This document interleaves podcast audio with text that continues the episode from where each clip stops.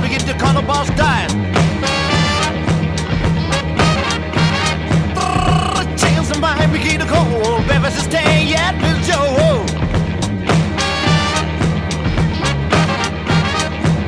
When I stand in the shoes now, I'll hold Billy saying that a whole red man begins to come about dies. When it's the same, I ain't gonna call me Steen. You know, for time, I'm judge of God, David's a sham. Corría el año 1973 y este tema que acabas de escuchar ocupaba el lugar número uno de la lista de popularidad en Italia y en otros países de Europa. El popular cantante Adriano Celentano conquistó prácticamente a toda su nación con este tema perfectamente interpretado en inglés y que además, bueno, pues tenía a todas las personas y a todos los bares y discotecas de momento cantándolo y bailándolo. Ah, sin embargo, debo decirte algo. La canción, por mucho que suena, no está cantada en idioma inglés. No, eso que tú escuchas no es inglés. Eso es algo que este popular cantante llevó a cabo como un experimento social y vaya que le funcionó. Este tema, que suena como inglés, en realidad, repito, no lo es. Esto está interpretado en algo que Adriano llamó Gaberich y que es una extraña combinación entre acento italiano combinado con frases sin sentido en inglés. Es decir, es una extraña combinación que hace parecer ciertas palabras italianas con una terminación y pronunciación inglesa. Yo quiero invitarte a que busques el tema completo y además la letra de este tema que acabas de escuchar, un fragmento desde luego, y te llevas una gran sorpresa como yo. Sí, parece como, pero finalmente no es. Y quise utilizar este tema como una reflexión acerca de cuántas cosas en nuestra vida se ven como, pero no son. Una de las grandes, grandes, grandes experiencias que tenemos como seres humanos en esta vida es que mientras estamos en este planeta, en esta experiencia humana, tenemos que deambular en el mundo con una cosa bien, bien, pero bien cierta. Nada es lo que parece. Hay un montón de cosas, de personas, de situaciones que a veces creemos que son tal cosa, que representan tal cosa, que significan tal cosa. Y basta ir por las bambalinas o detrás de bambalinas, echarse un poquito para atrás, extender la vista, subirse un poquito más alto, ver desde otra perspectiva, para darse cuenta que eso que tú pensabas que era, realmente no es. Y los seres humanos, en este ejercicio de ser humanos precisamente, nuestra, nuestra actividad humana se, se ve envuelta constantemente conforme vamos creciendo de este tipo de, de actividades, cosas que llamamos amor, cuando las analizas conforme el paso del tiempo, te vas dando cuenta que no son tal, no hay tal, no existe eso que se decía que era amor. En otros casos, aquello que considerábamos que era odio, no era odio. Aquello que pensábamos que era enojo, finalmente no era enojo. Y así podemos ir deambulando entre todas las emociones y muchas veces nos damos cuenta que cosas que, que tienen apariencia de algo no lo eran. A muchas personas esto puede llevarlas a un punto de frustración. A otras personas, al contrario, puede llevarlas a ver mucho más interesante esta vida, aunque sí, claro, andar como con pasitos más cortos en la vida. Conforme somos niños, eh, mucha gente piensa que, que los niños son tontos. No es que sean tontos, es que son ingenuos e inocentes. La palabra ingenuo no significa tonto, mucho menos significa estúpido u otras palabras más fuertes. La palabra ingenuo significa que no tiene el genio suficiente. Eso es lo que significa etimológicamente la palabra ingenuo, que no tiene el genio suficiente. ¿Y a qué se refiere la etimología con la palabra genio? Bueno, esto que voy a decir puede sonar bastante raro, pero la palabra genio, como era utilizada en el tiempo antiguo, significaba conocimiento y o cierto grado de maldad. Es lo que muchas veces también se dice malicia. Seguramente si tú eres mexicano o sudamericano, habrás escuchado una frase como la que sigue. Es que le hace falta más malicia. No, es que es muy inocente, es muy, muy tontito necesita ser más, más así, más, más malicioso, más, más astuto. Y se tiene la idea de que ser ingenuo o inocente, repito, es sinónimo de tonto o de estupidez. Pero claro que no, esto no es así. Los niños, precisamente, como no tienen tantos filtros mentales como nosotros los adultos, son ingenuos e inocentes. Esto significa que ellos ven de primera impresión algo y ellos consideran que eso que están viendo es la absoluta verdad. ¿Por qué? Porque seamos honestos, estamos ya tan acostumbrados a la ilusión dentro de nuestro mundo que nos cuesta mucho trabajo, como adultos sobre todo, entender que las cosas que son así deberían de ser. Seamos honestos, los niños, por eso, tienen esa capacidad de percibir tanta energía de la gente que los rodea. Son capaces, y yo lo, he visto con mi propia hija y lo he visto con otros niños, inclusive yo creo que todavía antes de que lleguen a los seis, a los siete años, eh, son capaces inclusive de, tener visiones espirituales. Ellos siguen viendo con sus ojos eh, espirituales muchas cosas que conforme vamos haciéndonos adultos, uno deja de ver porque uno tiene cada vez más trabas mentales, cada vez más raciocinio, el ego va creciendo y va desplazando esa parte precisamente inocente. La, la inocencia es esa capacidad de ver las cosas como son. En ese sentido es una especie de asertividad emocional. La palabra asertividad se define eh, particularmente en términos de lingüística, como la capacidad de decir las cosas como son claramente, sin tanto rodeo y de una manera muy puntual. Nada de andarle dando vueltecitas al asunto. Este, bueno, mira, yo, o sea, bueno, o sea, no te vayas a enojar. No, digo esto porque, porque, digo, con todo el respeto del mundo, eso que estoy haciendo, eso no es ser asertivo. Una persona asertiva puede decirte algo tan sencillo como esto oye, la verdad lo que hiciste no me pareció correcto. Te agradecería muchísimo que no lo vuelvas a hacer. Eso es asertividad. Mientras la primera persona está pensando cómo decir las cosas, que a ver si no se ofende, que a ver si no la rechazan, que a ver si no se enojan, la segunda persona simple y sencillamente dijo, no me gustó cómo me trataste y te pido que no me rechaces, y que, perdón, te pido que no me trates de esa manera, sin temor al rechazo de la otra persona.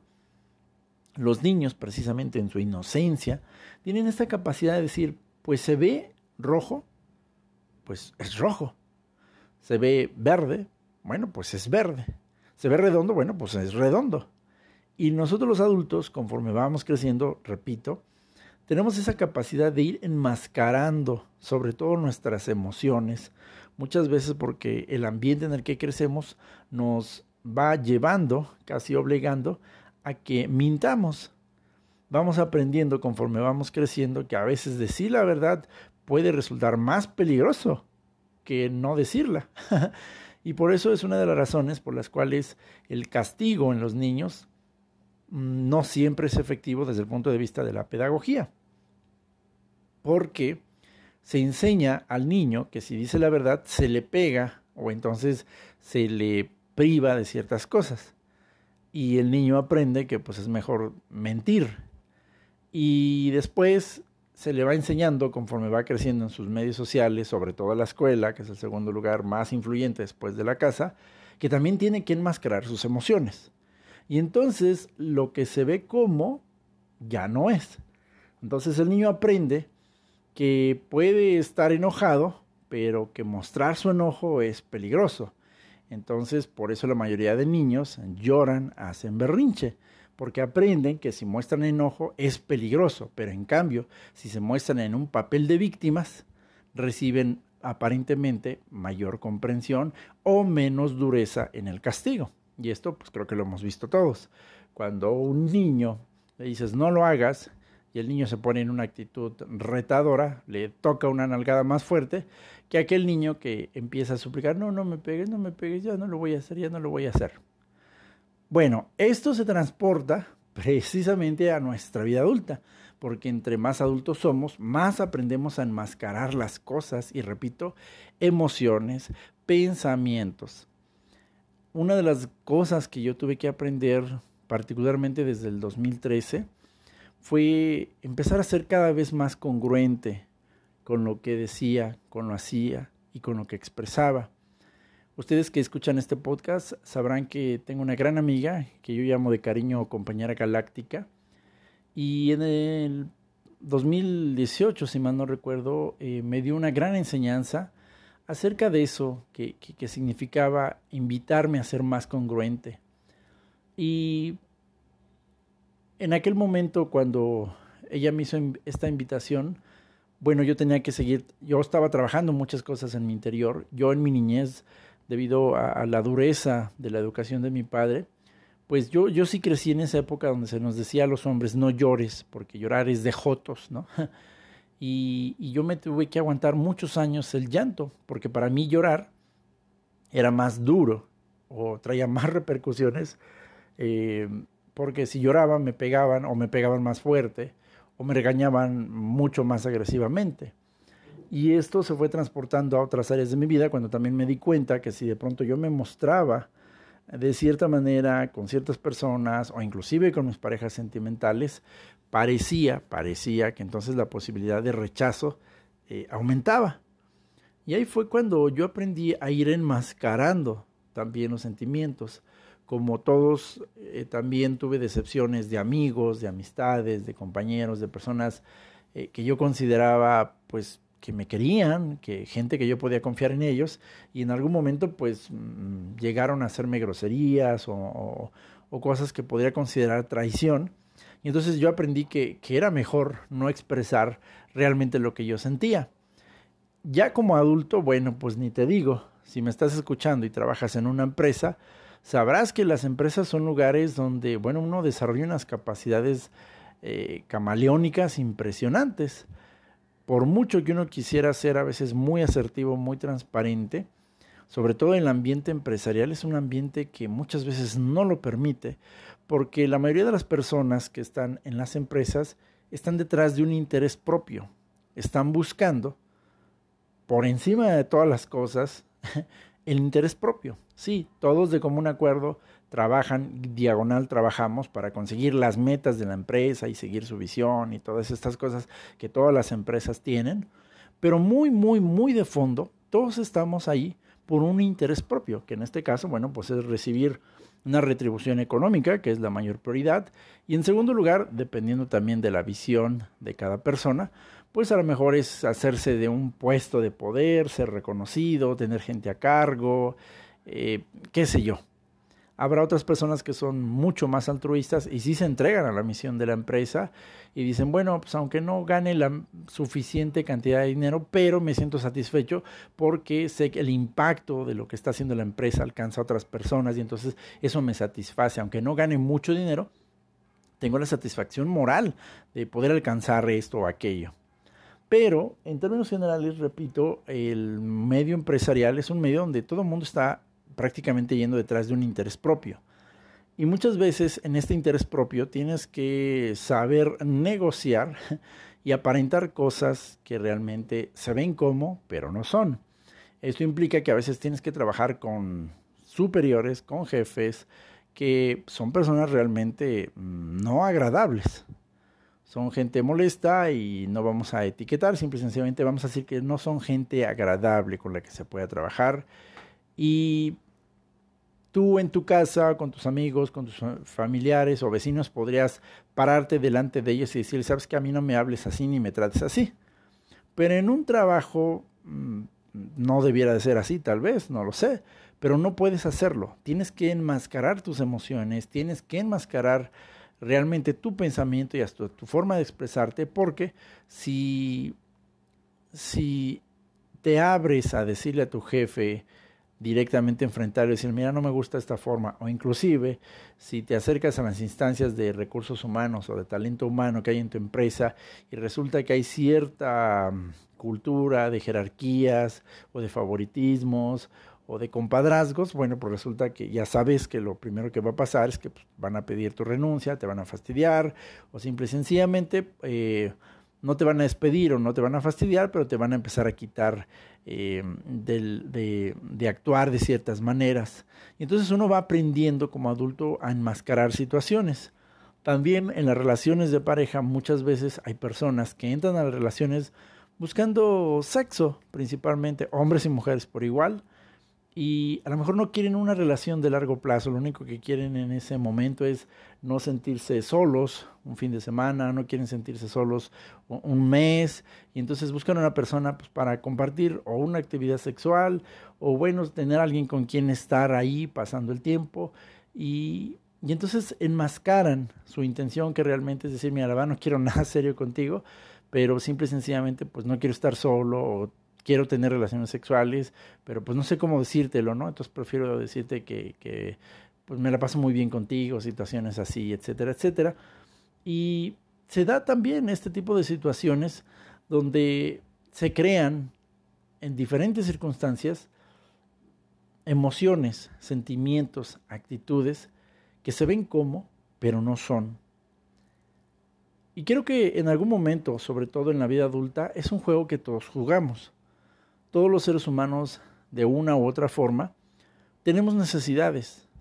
Y en la búsqueda de la obtención de esta necesidad, pues entramos en un juego social donde negociamos con las personas de manera directa o indirecta lo que queremos o lo que no queremos.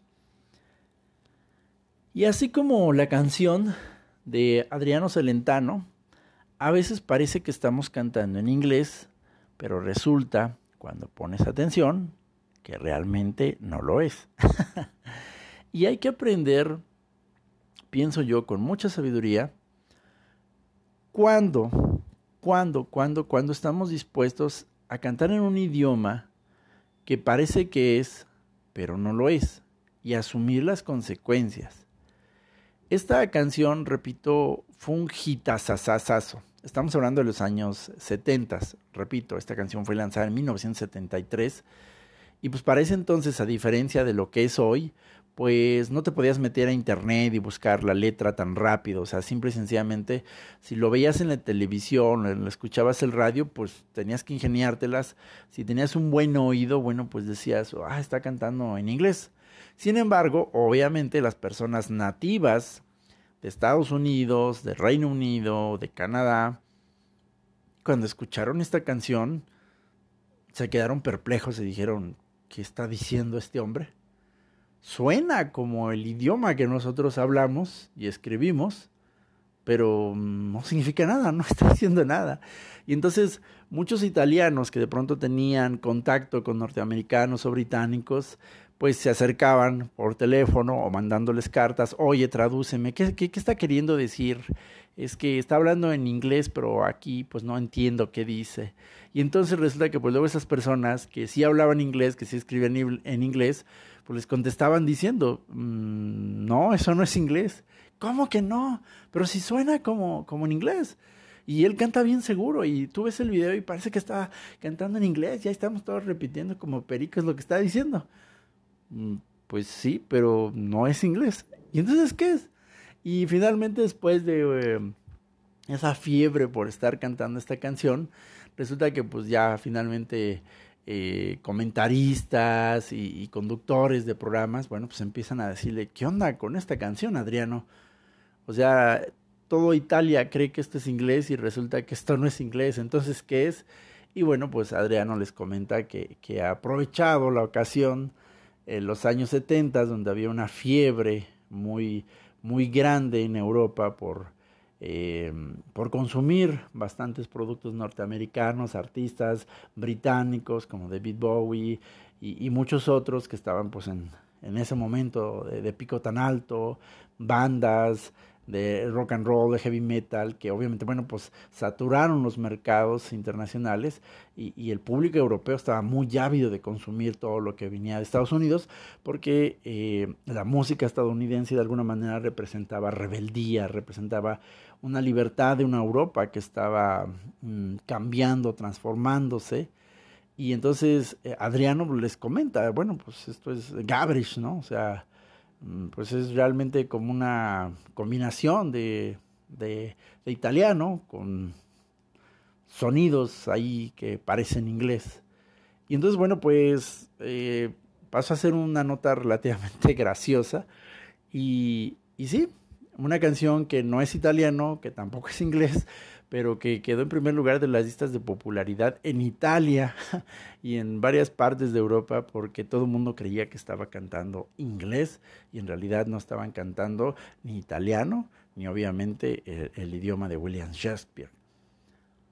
Pero la canción sigue ahí, en, en el acervo cultural musical para cualquiera que la quiera escuchar y también, y en relación con este episodio, como un recordatorio de todas esas veces que tú y yo nos cantamos canciones en un idioma que perfectamente sabemos que no es el que queremos o el que decimos que estamos interpretando.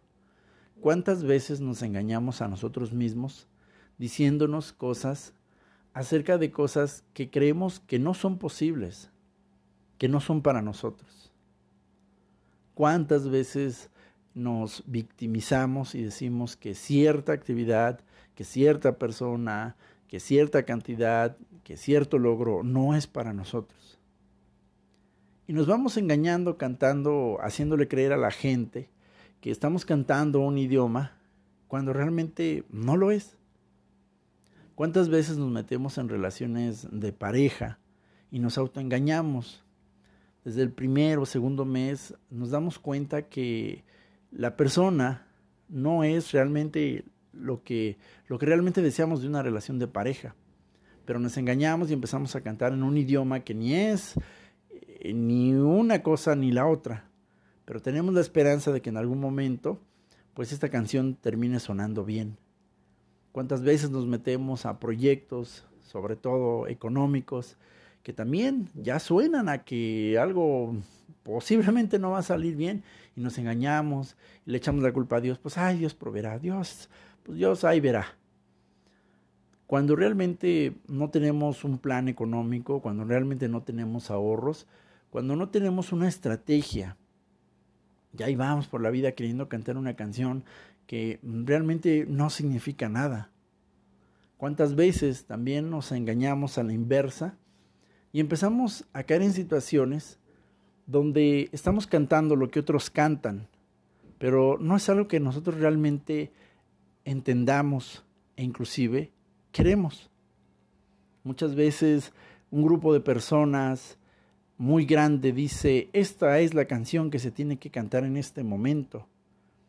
Y si no la cantas, pues entonces tú eres el enemigo, tú eres un tonto, tú estás conspirando contra nosotros, no perteneces a nosotros, eres un antisocial, eres un terrorista, eres un enemigo. Y perfectamente tú en tu corazón, en tu mente dices, es que eso no es inglés. Claro que lo es y todos estamos cantándolo. ¿Y, y cree que no escuchas, tonto, tonta? Claro que es inglés, solamente escucha la pronunciación.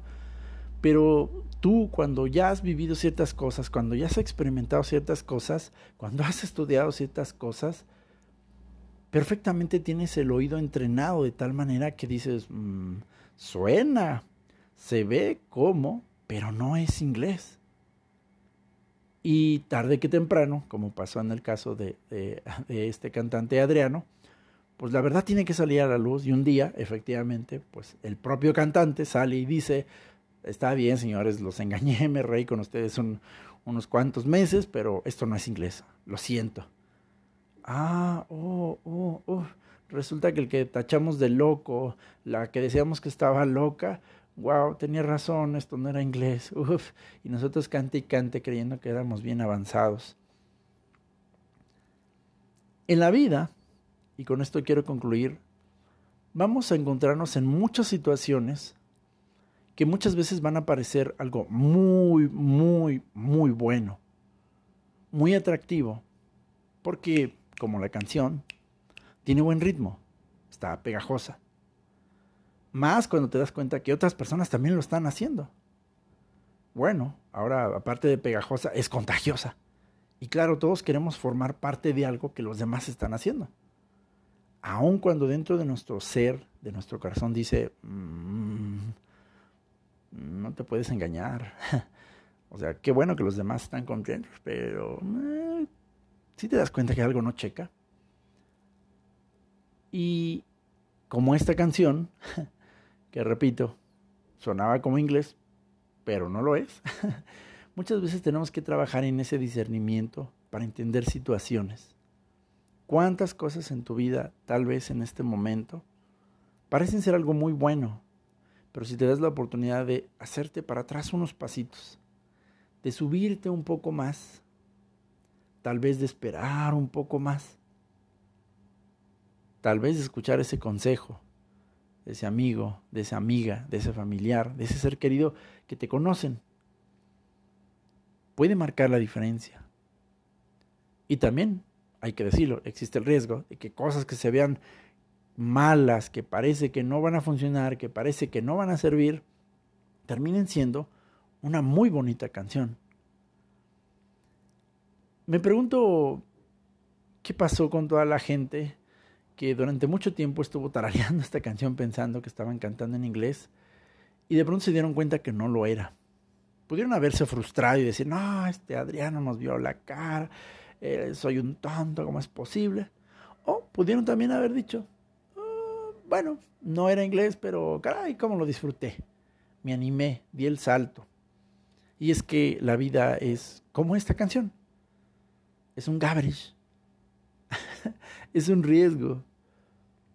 A veces las cosas se ven como y no lo son. Y esa es la parte divertida, intrigante, curiosa de ser humano.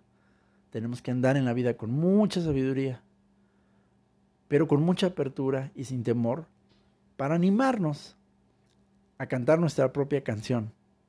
A veces, a veces, vamos a cantar canciones en perfecto inglés. A veces podemos encontrarnos con estar con un caso como este. Pero la vida hay que vivirla, hay que arriesgarnos. Si tú llevas rato cantando cosas que suenan pero no son inglés, vamos a aprender de estas experiencias y decir, wow, pensé que era inglés y no lo fue. Bueno, Pondré más atención a la letra la próxima vez que empiece mi canción. O si tú dices, bueno, pues no me importa tanto la letra, pero me gusta cómo me sentí, pues también es válido. En cualquiera de los dos casos, asumamos las consecuencias de cantar un buen inglés o de cantar un buen gabrish. Porque esto es la vida. Vivir. Vivir y con todas sus consecuencias. Así que no huyamos, simplemente pidamos a Dios sabiduría, seamos pacientes, atentos por aquello que se ve como, pero que luego no es. Paz a todos ustedes. Esto fue el podcast de Señor C.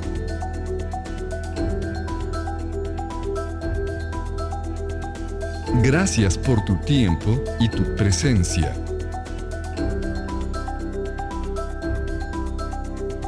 Esperamos que lo hayas disfrutado, pero y sobre todo, te lleves una nueva pregunta y una nueva reflexión.